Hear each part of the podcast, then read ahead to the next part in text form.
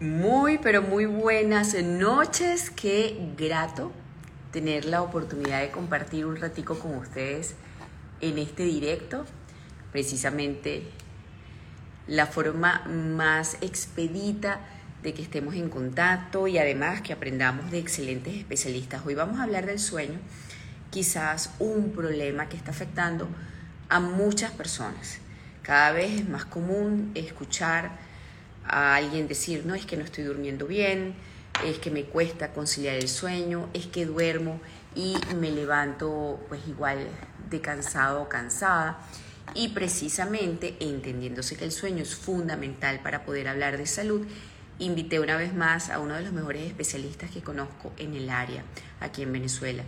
Me refiero al doctor Claudio Cárdenas, neurólogo clínico y neurofisiológico o neurofisiólogo, miembro de la Academia Americana de Medicina del Sueño, eh, y eh, con él vamos a hablar de muchas cosas que pudieran perturbar nuestro buen dormir. Por ejemplo, el sobrepeso, síndrome metabólico eh, y bueno, por supuesto el estrés y una cantidad de cosas más. Muchísimas gracias a esas personas que se están conectando. Eh, hola Osvaldo, gracias por estar allí. Voy a invitar ya a unirse a Euro Cárdenas. Hola. Hola, hola María Laura, ¿cómo estás? Aquí este, luchando con el internet que siempre nos da los susticos, pero un ángel Sí, un angelito de Dios antes de intentar conectarme me dijo, tu internet no está bien. Claro. Ve y revisa. Y en efecto estaba desconectado un, bueno, un cablecito de los tantos. Y gracias a. Ah, qué bueno. Ah, y, esta es una hora de mucho tránsito, pues, ¿no? En internet, entonces se sobrecargan las, un poco las líneas. Bueno, un gusto estar contigo, de verdad. A ver, y esperemos que podamos solventar algunas dudas. Igual. A ver, eh, cada vez, y eso lo decía como introducción, eh, y, bueno, lastimosamente, y, lo digo porque a mí me pasa, escucho a más eh, conocidos, personas con las que uno habla todos los días, ¿sabes qué? No estoy durmiendo bien, ¿sabes qué? Tengo insomnio sabes que duermo y siento que no descanso, me levanto exactamente igual de, de agotado como me acosté a dormir. Y yo no sé si eso te pasa a ti como especialista. ¿Qué te estás encontrando tú en la Bueno, están las personas que quieren dormir y no pueden. Están las personas que eh, quisieran eh, dormir, pero su vida diaria no se los permite. Eh, y están aquellas personas que verdaderamente consideran que dormir es perder tiempo. Y eh, son muchas perspectivas distintas, ¿no? Y, bueno, sabes que generalmente la escasez de uno, quizás algunos otros la eh, quisieran tener, ¿no? Hay gente que envidia a las personas que duermen muy bien. Eh, sin embargo, lo que sí hemos podido notar es que, por supuesto, y no por ser monotemático, después de la, de la pandemia del COVID hubo un repunte importante de insomnio el COVID no ha desaparecido del todo y todavía siguen consultando personas porque, bueno, recientemente tuve COVID hace tres, cuatro semanas y eh, el síntoma principal fue insomnio. Y, eso tiene más o menos sus mecanismos y sus explicaciones, pero obviando ese tópico, em, se sabe que, bueno, que actualmente los trastornos del sueño son una epidemia mundial y, y tiene que ver con muchas de las cosas en cómo lo hacemos. Entonces, lo que más vemos, por ejemplo, en los niños y en los adolescentes es lo que se llama la procrastinación del sueño o el dormir lo menos posible para estar mayor tiempo, qué sé yo, conectado en streaming o jugando videojuegos. Ahorita hay muchos adolescentes y adultos jóvenes que son eh, campeones de videojuegos y juegan hasta altas horas eh, online y tenemos muchos en, la consulta que eso es con frecuencia. Y ellos eh, muchas veces después de que inclusive cuando quieren recuperar el sueño porque se dan cuenta que no, no pueden solventar, eh, se hace muy difícil el trabajar el horario, ¿no? Porque hay cosas elementales que, que pasan por alto y es el hecho de que nosotros necesitamos la luz y la oscuridad de manera normal. Pero que están desarrollando, están desarrollando dificultades luego para dormir cuando quieren. Ya, que estamos hablando de ellos, mira, una de las cosas que ocurre no es tanto un insomnio, sino que lo, que llamamos un trastorno del ritmo circadiano, eh, una, un desorden del ritmo sueño-vigilia. Em, normalmente todos nosotros tenemos un horario de sueño que es el convencional. Los humanos estamos despiertos de día y dormimos de noche. Y eso lo sincronizamos con, con la luz solar y con las actividades diarias. Em, estas personas están recibiendo muchísima estimulación luminosa hasta altas horas de la noche. Entonces el cerebro que duerme eh, lo percibe como que es luz solar. Es más o menos a lo que le pasa a las personas en aquellos países en donde por razones de verano comienza a anochecer a las 10, 11 de la noche. Es algo parecido. Entonces el cerebro entiende que esa hora son como las 7 de la noche y la hora de sueño se extiende como 2, 3 horas. Entonces estos chamos comienzan a dormirse 3 de la mañana, 4 de la mañana. Y claro, cuando están de vacaciones o durante la pandemia, que pasó mucho, se despertaban a las 12, 1 y no había ningún problema. Pero eh, lo que ocurre es que también, primero que estamos eh, interpretando inadecuadamente el sueño de los jóvenes, la gente cree que tienen que dormir 8 horas y los adolescentes necesitan 10, necesitan 11, necesitan 12 horas. Entonces tenemos un montón de adolescentes privados de sueño. Y está lo otro que cuando se incorporan o se inician las actividades eh, eh, escolares, universitarias o laborales, el chamo bruscamente se priva eh, del, del sueño y comienzas a tener problemas de que estás todo el día dormido, no tienes buena atención, tienes trastornos del comportamiento, muchas veces inclusive se ponen irritables y lo que pasa mucho en el adolescente y el adulto joven es que esto se ha relacionado con depresión. Y yo creo que si algo hemos notado todos es que hay un aumento importante de la depresión adolescente y de la depresión del adulto joven. Yo he escuchado, Claudio, que el que no duerme bien tiende a deprimirse independientemente de la edad. Y quizás por eso también vemos a gente con más problemas de Sí, de hecho, em, la, epidemia de dormir menos, bien sea por razones culturales, eh, por razones laborales o por insomnio, sí se ha visto que trae varios problemas, entre ellos uno de los que comentábamos, que también es parte del tópico de hoy, que es el, síndrome metabólico. Aparentemente, el dormir menos eh, está generando un aumento de la epidemia de obesidad. ¿Ok? Eh, que ahora, ah, fíjate, fíjate que con eso precisamente tú no sabes si fue primero, si el huevo o la gallina. Si la obesidad te genera problemas de sueño, entonces tienes problemas de sueño, el ritmo metabólico varía, se complica aún más, entonces te cuesta aún más rebajar. Y entonces, de hecho, inclusive se ha relacionado la privación de sueño con, además de depresión, con desórdenes de la conducta alimentaria. Eh, estos adolescentes eh, también no tienen horarios de, regulares de comida y muchas veces desarrollan eh, obesidad o desarrollan algún tipo de desorden de la alimentación. Y, em, se ha visto que, por ejemplo, también las personas que em, han sido privadas de sueño o que trabajaron por guardias durante muchos años tienen un mayor riesgo de desarrollar diabetes y de desarrollar obesidad que aquellas personas que no lo hicieron. Así como también muchas personas que trabajaron por guardias o que se privaron de sueño durante mucho tiempo tienen un aumento del riesgo de apnea obstructiva del sueño. Entonces, eh, es un loop, eh, es, un circuito en donde verdaderamente es difícil saber exactamente dónde comienza y dónde termina. Claro, claro. Este, ahora, ¿qué es lo que pudiera propiciar un este, problema de insomnio o desorden de sueño? Ya sabemos que los jóvenes tienden a trastocarse los horarios de sueño y con esto tener un montón de problemas. Pero en los adultos, ¿qué les puede afectar su calidad de sueño? Esa gente que te dice, yo dormía bien antes. Pero primero, hay que entender de que eh, la conducta al momento del dormir es algo que también se puede aprender con el ejemplo.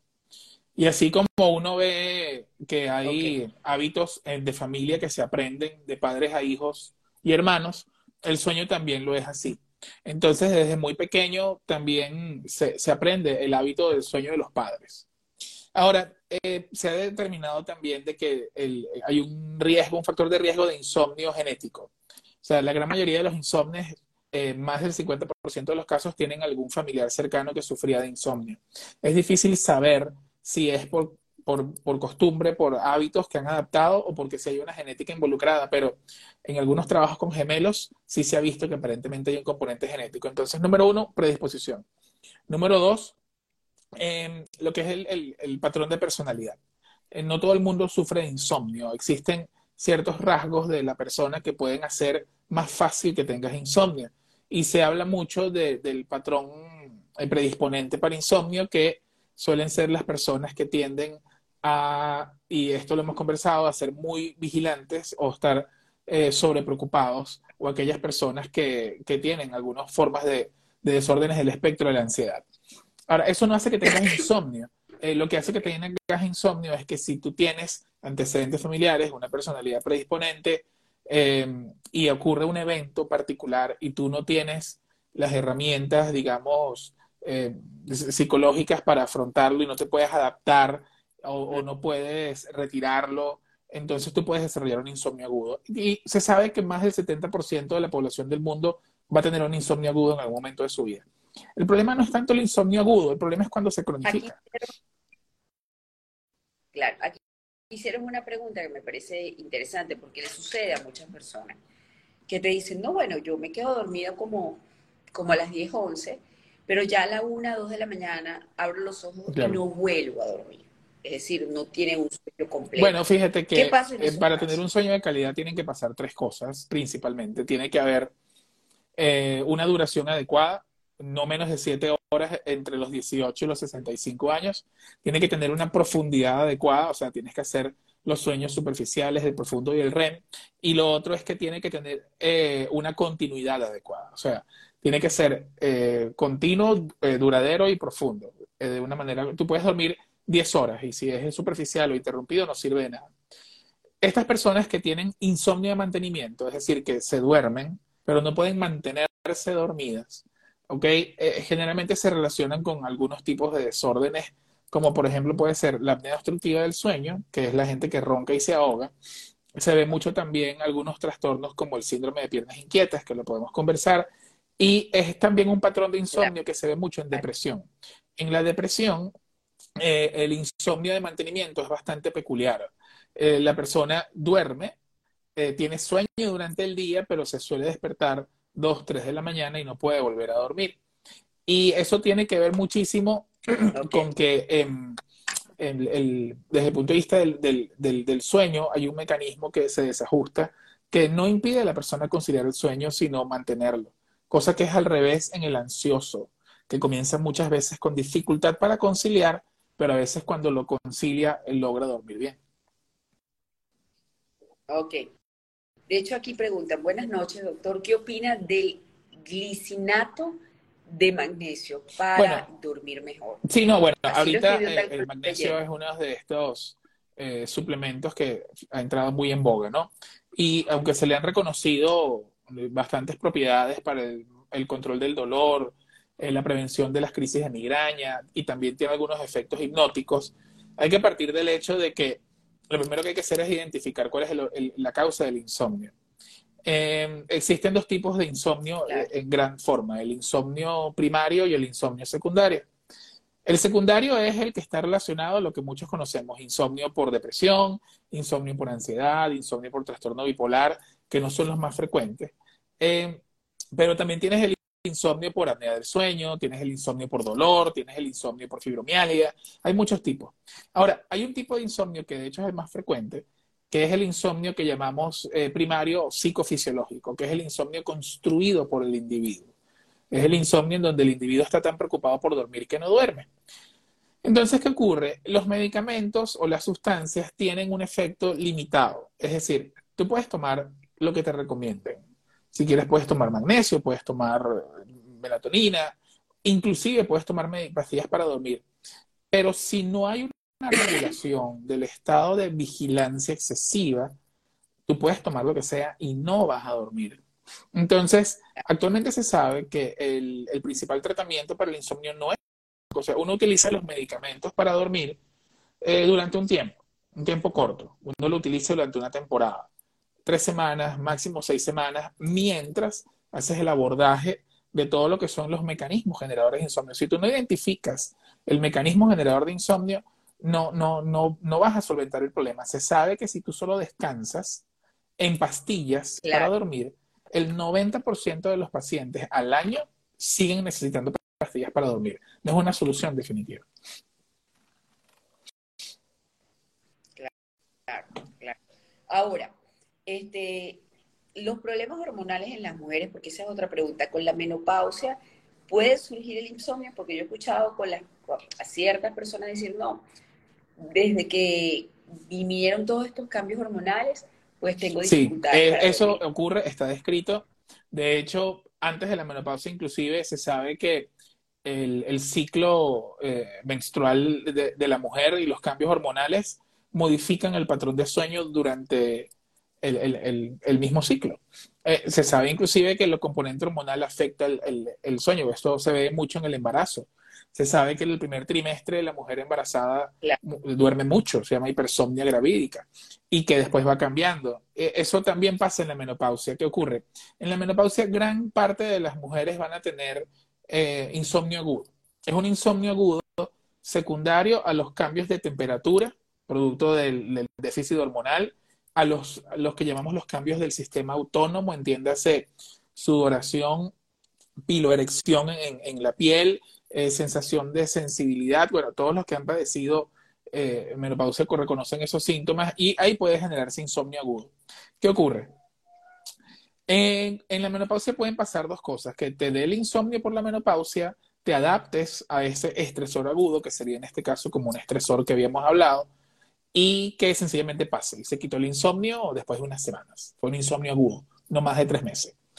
Hay un grupo de damas que pueden tener personalidad predisponente para insomnio y entonces la menopausia genera el insomnio agudo y como tienen la personalidad eh, predisponente, entonces se cronifican, entran en ese loop de estoy tan preocupada por dormir que no duermo. Entonces se construye un insomnio.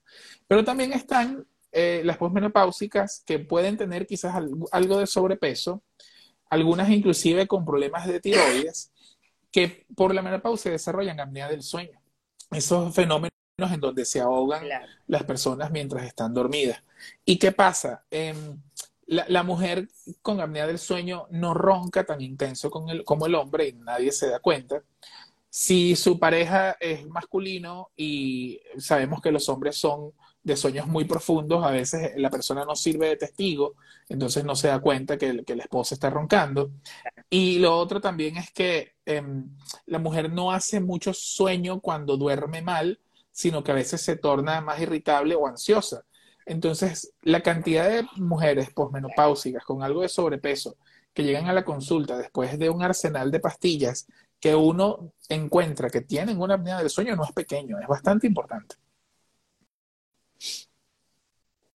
Bueno, hay que consultar. Aquí también Mirna Viche dice, hay que hacer ejercicios, tener una dieta balanceada, tratar de ser feliz, en la noche apagar las luces y aparcar los celulares y no comer mucho de noche, como recomendación. Sí, bueno, todo lo que sea higiene en general y métodos de salud, por supuesto, van a contribuir a un sueño de calidad. Em, sin embargo, em, la higiene de sueño, que es importante para tener un sueño adecuado, no necesariamente va a resolver todos los problemas de sueño de, los individuos. Eh, es decir, em, es verdad, hay muchísima gente con muy malos hábitos que construye un trastorno del sueño producto de sus malos hábitos, pero también hay un montón de personas que a pesar de que hacen las cosas bien, eh, siguen con el insomnio. Y de hecho está pasando mucho, hay un fenómeno no sé si lo conversamos en una oportunidad, que eh, se ha descrito que se llama ortosomnia, ah. que es que em, se ha puesto muy en boga esto de los dispositivos inteligentes para controlar el sueño. Las personas compran estos relojes o utilizan el, el iWatch o cualquiera de estos dispositivos y se preocupan tanto por, digamos, tener unos valores o un score adecuado que la preocupación por dormir bien les genera un insomnio. Entonces, a veces cuando tú tienes individuos que están muy preocupados, que son muy perfeccionistas, que hacen las cosas demasiado bien, claro. a veces si de repente un día no hacen de ese ritual, ese pequeño pasito, se les arruina la noche. Y una de las cosas que hay que tomar en cuenta es que el sueño es una básica animal y realmente no tienen que haber condiciones especiales para dormir. Hay cosas que mejoran tu sueño, ¿ok? Pero em, no necesitas verdaderamente que haya absoluto silencio y absoluta oscuridad. Aquí dice, este, este, eh, este comentario me parece interesante, dice Diego Rafael Garcés. Duermo de 8 de la noche a 3 y 45 de la mañana porque trabajo para Europa. Es mi sueño de calidad. Me canso en el día y mi sueño profundo no es mayor a una hora. Bueno, em, ahí tú puedes tener lo que parece ser una fase adelantada de sueño. Es decir, él está un poco fuera del reloj. Em, por supuesto, cuando estás fuera de tu reloj biológico, el, el sueño no va a tener el ciclaje que tú Normalmente uno tiene un 50% de sueño superficial N2, 5% de sueño superficial N1, eh, un 20-25% de sueño N3 y un sueño REM. Eso tiene un ciclo de cinco veces por noche y eso está sincronizado con un, un, proceso que se llama el proceso C, que es el proceso circadiano. ¿Qué ocurre? Si él no conoce su reloj biológico y de repente él es lo que llamamos nosotros un, un, un tardío y él necesita dormir dormir tarde y levantarse tarde porque ese es su reloj biológico y está haciendo todo lo contrario, él va a tener un desajuste cronobiológico. Entonces el sueño, aunque lo haga, no va a ser de igual calidad. Lo ideal sería intentar ver cuál es su reloj convencional, eh, porque eso es genético, eso es hereditario, eso no es algo que tú puedes reprogramar tan fácil. O sea, tú puedes convertir a una persona muy tempranera en una persona no tan tempranera pero tú no puedes convertir a un búho en una alondra porque es muy complicado. Se requiere, y ahorita sabes que hay un montón de publicaciones de reprograma tu reloj y un montón de cosas y, no hay evidencia de que eso verdaderamente se pueda hacer de, de una manera, digamos que sea beneficiosa por completo. O por lo menos tan sencilla. Aquí dice, ¿qué se puede hacer si me despierto todos los días a las 3 de la madrugada y no duermo más? Hay mucha gente así, mucha. Yo eh, primero hay que ver si em, cuántas horas necesitas tú dormir para sentirse bien. Porque la respuesta a esa pregunta no son ocho horas. Em, debería ser no mínimo de siete horas eh, en edad adulta, pero hay un, un grupo de, de, personas que pueden dormir menos de ese tiempo y sentirse bien. Y em, hay un grupo de personas que necesitan dormir más de ese tiempo para sentirse bien. Entonces, yo, eh, Claro. que dormir muchísimo. Entonces, lo primero es reconocer si verdaderamente, si tú te estás durmiendo a las 8 y te despiertas a las 3, 8, 9, 10, 11, 12, 1, 2 y son 7 horas, bueno, verdaderamente estás teniendo insomnio o sencillamente tienes una fase adelantada de tu sueño. Em, si son 7 horas lo que necesitas y te acuestas a las 8 y te pagas a las 3, ya dormiste. Eh, si por el contrario duermes una pequeña cantidad, como les mencionaba el, el insomnio de mantenimiento, siempre es bueno descartar Em, síndrome de piernas inquietas o trastorno del movimiento periódico de piernas, apnea del sueño y depresión. Eh, pero lo primero es ver y responderse la pregunta, ¿cuántas horas necesito yo dormir para sentirme bien? Y otra es, que lo preguntaban de hecho algunos de, los que están presentes, es, ¿cuál es mi, reloj biológico? ¿No? ¿Cómo puedo hacer para conocerlo? Em, y nosotros tenemos métodos, eh, digamos, de, evaluación científica para ver cuál es el reloj biológico de las personas, pero hay una manera un poco más sencilla de saber cómo es el reloj, por lo menos de manera grande, pues, ¿no? Eh, primero es preguntarte, bueno, ¿cómo dormías tú generalmente en, la adolescencia? ¿Cómo dormías tú en, quizás en tu adultez joven? Antes de que comience la universidad y antes de que comiencen los desvelos, generalmente se muestra el verdadero reloj biológico. Y mucho de ese reloj biológico está modificado por lo que llamamos los sincronizadores cognitivos, que son las cosas que tú tienes que hacer en el día a día. Eh, por ejemplo, si tú consideras que te da sueño a eso de las 10 y te duermes a las 11 en un día normal donde al día siguiente no tienes que hacer nada y en la mañana te paras a las 7 en un día normal que no tienes que hacer nada, muy probablemente ese sea tu reloj, pero tienes que tener un periodo de tiempo como para poderlo identificar. Sí. A ver, ¿se puede recuperar, hacen esta pregunta, el sueño de calidad sin medicación? Sí, sí, no, claro que se puede. Claro que se puede. Em, el problema tiene que ver con, como les comenté, la identificación del mecanismo generador de insomnio. Y lo otro es que el insomnio también puede enmascarar un montón de cosas. Eh, el, caso típico es la apnea del sueño. Después del insomnio es el trastorno del sueño más frecuente del humano. Y está 90% sin diagnóstico. Y la cantidad de gente que encontramos que se queja con insomnio y tiene apneas del sueño no es pequeña. Lo otro también es que hay que tomar en consideración de que em, es difícil mantener un sueño de calidad si también no hacemos las cosas que normalmente tenemos que hacer para que el sueño sea siempre igual. Y aquí es importante que hayan horas regulares de sueño. O sea, em, actualmente, digamos que todo el sistema en el que vivimos em, nos mantiene constantemente estimulados a cualquier hora y en cualquier momento podemos recibir algún tipo de información que nos genere vigilancia excesiva. Entonces, e, eso también le involucra a uno, bueno, decir que hasta cierto punto cómo yo, digamos, enseño a las personas que están a mi alrededor a cómo yo me comunico. Em, y que después de cierta hora no, no, no, cuenten conmigo, ¿no? Entonces, este, eso es cuestión de hacer insight y, revisarlo. Sí, de hecho aquí dice, por favor hablen de la melatonina y la glándula pineal. Eh, bueno, primero que si quieren hablar de, si, quieren conocer sobre los suplementos de melatonina, eh, hay que informarles que verdaderamente eh, no son tan útiles como, como, como considerarían mucha gente como lo quieren vender, ¿ok? Y aquí es el comentario más antipático. Eh, la melatonina reduce el tiempo de conciliación de sueño en apenas 8 minutos y aumenta no más de 30 minutos la cantidad de sueño de las personas. Y eso es prácticamente útil en individuos que viven en ambientes donde hay escasa iluminación solar o en personas que tienen exposición prolongada a luz del espectro azul o ultravioleta. Entonces, em, nosotros estamos en el Caribe, ¿ok? Nosotros recibimos luz solar en cantidades, si lo permitimos. Eh, em, es muy difícil que tengamos déficit de melatonina a menos que vivas en Alaska y estés en la época de invierno o que estés en el invierno de algún país. O sea, aquí no suelen haber disregulaciones de la secreción de melatonina. La melatonina se libera en una glándula eh, en el sistema nervioso que ella recibe la información del ojo a través de una estructura que se llama el hipotálamo.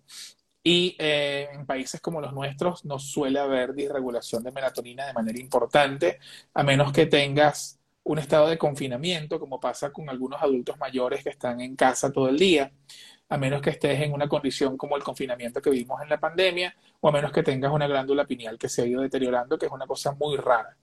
Eh, con respecto al consumo de la melatonina, hay un sobreuso gigantesco en la población infantil. Eh, más del 90% de los niños que tienen insomnio se controlan con lo que llamamos eh, regulaciones conductuales o tratamiento o terapia conductual. Y en el caso del adulto, eh, hemos visto gente con macrodosis de melatonina que lo que provocan es lo que llamamos un down regulation, es decir, el, el cuerpo tiene tanta melatonina que la misma glándula pineal deja de liberar melatonina porque está recibiéndola de manera externa. Entonces, no, estás recibiendo el problema, no estás recibiendo el problema, lo estás de hecho modificando hacia un trastorno. Eh, la melatonina es buena, pero tienes que calcularla en base a peso, tienes que calificar el horario y ver si verdaderamente es, eh, es, necesaria. Esta pregunta también me gusta porque nos pudiera llevar a analizar el uso de los medicamentos de manera inadecuada que pueden causar más problemas incluso. Aquí dice, a mi mamá le colocaron unas pastillas o le prescribieron unas pastillas para dormir por una semana, pero ya tiene más del mes y no logra dormir sin el medicamento. ¿Qué se puede hacer? Eh, es muy frecuente que se prescriban ansiolíticos cuando la persona no puede dormir. Ansiolíticos entendamos alprazolam, clonazepam, bromazepam, en general benzodiazepinas, ¿no? Em, primero que están sobreusados. Eh, no, hay medicamentos para dormir, aunque en Venezuela no tenemos una gama tan grande. Eh, los medicamentos, las drogas Z, el solpidem y la sopiclona son en general las mejores alternativas, más que utilizar los ansiolíticos. Pero parte del problema radica en lo que habíamos conversado, es el hecho de intentar el, identificar el mecanismo generador de insomnio. Y a veces inclusive definir verdaderamente que la persona tiene insomnio, porque insomnio es la incapacidad o la dificultad para iniciar o mantener el sueño siempre y cuando la persona tenga la oportunidad de dormir y el ambiente para hacerlo y que al día siguiente se sienta mal porque su sueño no es reparador. Y la consulta nuestra está llena de adultos mayores que se acuestan muy, temprano, a las 8 de la noche, duermen 6 horas, generalmente 8, 9, 10, 11, 12, 1, se despiertan a las 2 de la mañana y la familia quiere que tú lo mediques para que siga durmiendo hasta las 6 de la mañana. Señores, ningún adulto mayor va a dormir 10 horas. Eso no, no, no existe. O sea, es biológicamente imposible. Entonces, lo primero es, ¿qué hora es la de conciliación? ¿Qué edad tiene la persona? Y verdaderamente que, si, si, realmente es insomnio. Primero, identificarlo. Con respecto a esta señora que estuvo una semana quizás con el tratamiento, eh, pues generalmente no recomendamos más de tres semanas y si después de tres semanas se hace el retiro del fármaco y, no hay mejoría, hay que ver exactamente cuál es, qué es lo que está pasando. Em, es identificar el mecanismo generador de insomnio. Aquí preguntan, este, por cierto, la pregunta la formula una eh, gran conocida, eh, arroba Nutrimanya ella dice que es, el síndrome de las piernas inquietas. ¿En qué consiste? El síndrome de piernas inquietas eh, está clasificado dentro de lo, que lo de, lo que lo llamamos los trastornos del movimiento relacionados al sueño. Es, una, eh, es un desorden que tiene un origen eh, principalmente genético. Se sabe que hay una fuerte carga genética en esto. Está ligado al sexo. las mujeres lo sufren tres veces más que, que los hombres y em, se caracteriza por lo siguiente. Es una sensación de molestia desagradable, generalmente en los pies y la pantorrilla y algunas veces en los muslos, que suele tener un ritmo circadiano, eh, tiene un horario. Suele comenzar la gran mayoría de las veces em, al final de la tarde o al principio de la noche. Y no es un problema que ocurre dormido, sino que al ocurrir al inicio del sueño, eh, limita el inicio del mismo, lo, incapacita. La persona necesita levantarse, mover las piernas para que esa sensación desagradable, que no es un dolor, es una sensación desagradable, para que esa sensación desagradable se quite. Se ha relacionado principalmente con déficit de depósitos de, hierro y de ferritina en el sistema nervioso, se ha relacionado con anemia crónica o con lo que llamamos nosotros el déficit de hierro sin, anemia. Em, y muchas veces la compensación del hierro mejora el problema. Y en caso tal de que así no sea, hay que instaurar tratamiento. Eh, pero es bastante frecuente, eh, pero está muy subdiagnosticado. Sí lo es. Sí, sí lo es. Ahora, ¿puede una persona, pregunten aquí, que tiene tiempo tomando pastillas para dormir, dejar de tomar? Sí, pero no lo puede hacer ella sola, que es lo que nosotros generalmente vemos. Eh, cuando la persona comienza a preocuparse mucho por dormir, una de las grandes preocupaciones es, suele ser también, eh, ¿sabes? Soy adicta a la pastilla, no, no quiero más pastillas. Y en una mm, crisis de desesperación o una pataleta dejan de tomarlas bruscamente. Si tú tienes más de seis semanas tomando ese medicamento, lo que va a ocurrir es que si lo omites bruscamente vas a tener un episodio de abstinencia. Ese episodio de abstinencia te va a generar una crisis de pánico. Y esa crisis de pánico va a hacerte sentir muchísimo peor, porque entonces vas a sentir que verdaderamente eres adicta, cuando verdaderamente tienes un problema de un uso inadecuado de fármacos. ¿Qué es lo mejor? Em, generalmente nosotros para deshabituar a las personas de algún medicamento tenemos que identificar el mecanismo generador de insomnio. Muchas veces tenemos que ponerle un segundo medicamento de respaldo y hacer el retiro del medicamento con muchísima lentitud y cautela. Mientras menor la dosis se disminuye y más lento, mucho mejor. Y una vez que uno va reduciendo ese fármaco, al mismo tiempo generalmente haces terapia cognitivo-conductual, que es una forma de psicoterapia en donde tú tomas todas las ideas y pensamientos que la persona tiene sobre su sueño y lo descompones. Es lo que llaman el CBTI, que actualmente, de hecho, es el principal tratamiento para el insomnio a nivel mundial. Aquí dicen, por favor, hablen de la luz azul del celular y el... Eso ha ido mejorando un poco. ¿En qué sentido? Em, los, las casas comerciales están generando cada vez más eh, adaptaciones de la luz para que sea del espectro más infrarrojo. Y ha, disminuido un poco. Eh, digamos, e, e, esa cuestión que le pasaba a uno con los celulares que te alumbraban horrible en la noche ha disminuido. Ya los teléfonos son más inteligentes, se regulan con la cantidad de luz ambiental. Eso ha mejorado un poco. Sin embargo, si sigue pasando, eh, si tú no tomas las medidas adecuadas si tú mantienes una estimulación luminosa, y no hablo del celular nada más, tienes celular, tablet, eh, eh, pantallas, televisores, si el brillo es muy amplio, si el brillo es muy alto, eh, el ojo no va a entender si esos fotones vienen de la luz del sol o vienen de una pantalla. Él sencillamente va a pensar, bueno, mira, es de día, vamos a, disminuir la, la, melatonina porque esta persona está próxima quizás a levantarse. Entonces, eso genera un retardo de la fase de sueño. Cuando tú tienes un retardo de la fase de sueño, aunque duermas, no cumples todos los estadios. Entonces, te despiertas con sensación de sueño no reparador. Así hayas dormido 7, 8 horas. E, es buenísimo que la persona sea bastante disciplinada en el sentido de que, bueno, mira, si yo me acuesto a las 11, eh, mi teléfono sencillamente está para recibir llamadas eh, y a las 9, ¿sabes? Cierro las notificaciones. Pero eh, tenemos un problema cultural y social de que andamos en esta vorágine de de ser hiper mega productivos, ¿no? Bueno, yo, conozco gente que no se despega ni un segundo del teléfono, o sea, que, que se duerme con el teléfono incluso al lado y, y, lo último que ve es el teléfono antes de dormir, o sea, no hay una pausa. Hay que tomar en cuenta que, bueno, ya eso ya no tiene tanto que ver con esto, pero la, el, teléfono es una fuente constante de, de, recompensa positiva y de placer, ¿no?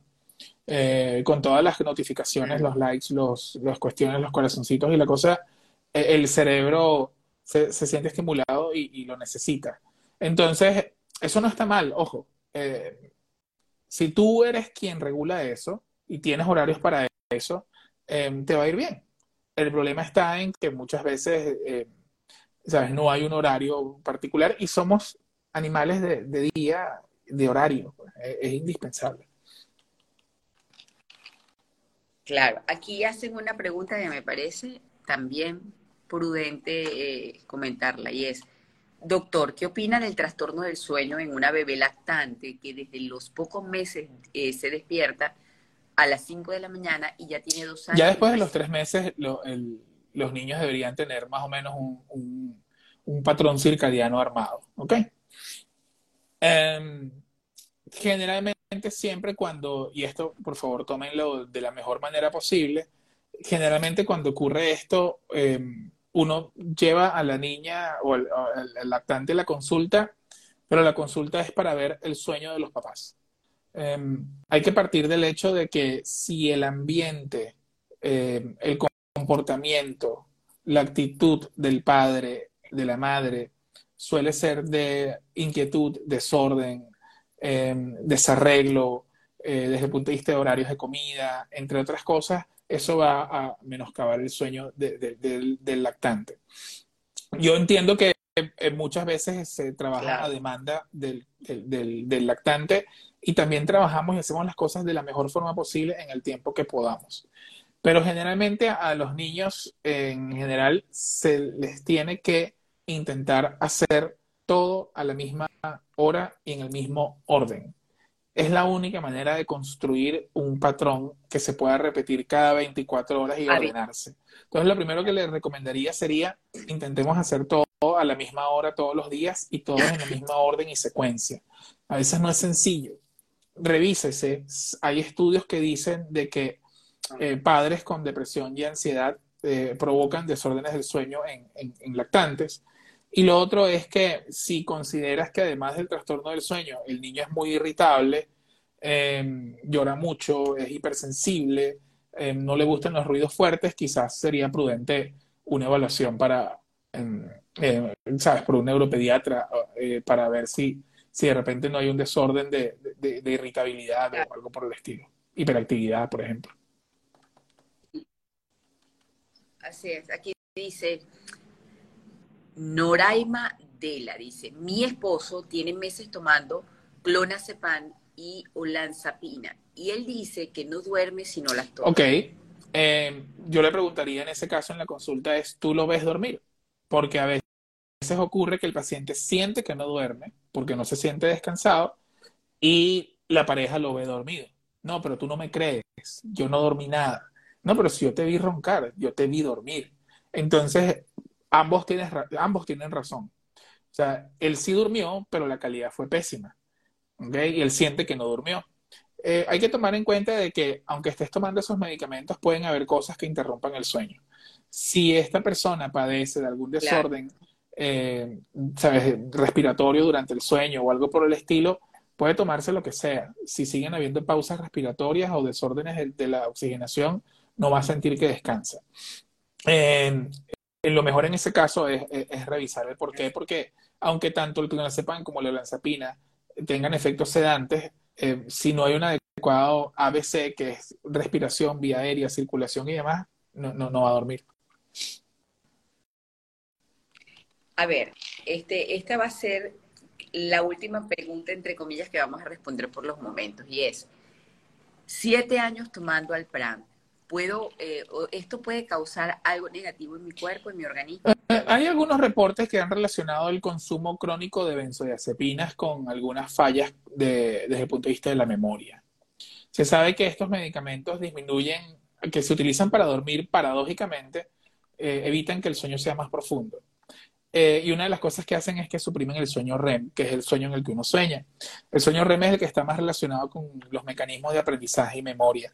Entonces, se ha visto que las personas pueden tener disminución de la concentración, de la atención y pérdida de memoria por el uso de estos medicamentos. Sin embargo, para la persona que viene con esa situación, hasta ahora se ha demostrado que todo esto es, todo esto es completamente reversible una vez que el medicamento ha sido retirado de forma adecuada.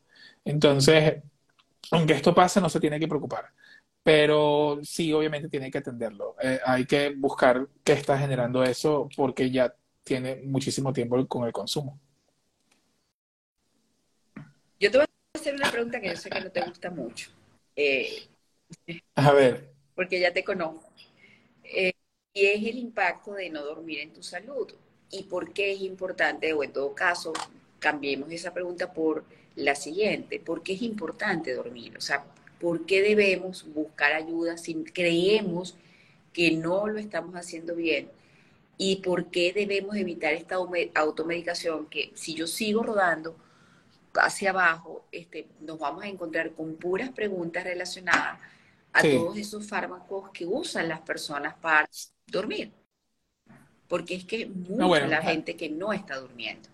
Aquí pregunta una persona, bueno, yo tomo, tengo 47 años, tomo alprazolam a las 9 de la noche, me despierto a las 6 de la mañana, está bien, pero todo el mundo habla de que toma Bueno, está bien ¿Esto si tú eres una persona que tiene un diagnóstico en donde se necesite ese medicamento. O sea, quiero dejar en claro de que eh, nosotros y, todo nuestro equipo eh, somos de medicina científica y nosotros mandamos medicamentos. Eh, y es adecuado que si tú tienes un trastorno bipolar, tomes medicamentos para ese trastorno bipolar y es adecuado que si tú sufres un desorden de ansiedad, tomes un medicamento para eso y que también tomes ansiolíticos. Los ansiolíticos son para el tratamiento de los desórdenes de la ansiedad. Los ansiolíticos no son el problema. El problema es que personas que no necesitan eh, ansiolíticos los utilizan para un insomnio que probablemente se podría resolver sin eso. Ahora, referente a la importancia del dormir, mira, es tan relevante que en toda la historia de la humanidad hemos evolucionado muchísimo en todo. Y a estas alturas todavía necesitamos dormir lo mismo que dormían los humanos, ¿sabes? Hace, ¿qué te digo yo? No sé cuántos mil años. O sea, no ha habido, la evolución no ha podido hacer que nosotros durmiendo menos obtengamos los mismos beneficios. Es un proceso demasiado vital. Em, y lo que ocurre es que la mayoría de las veces em, la mejor manera es enseñarlo desde pequeño. Em, y muchas veces se utiliza el sueño o la cama o el cuarto como castigo.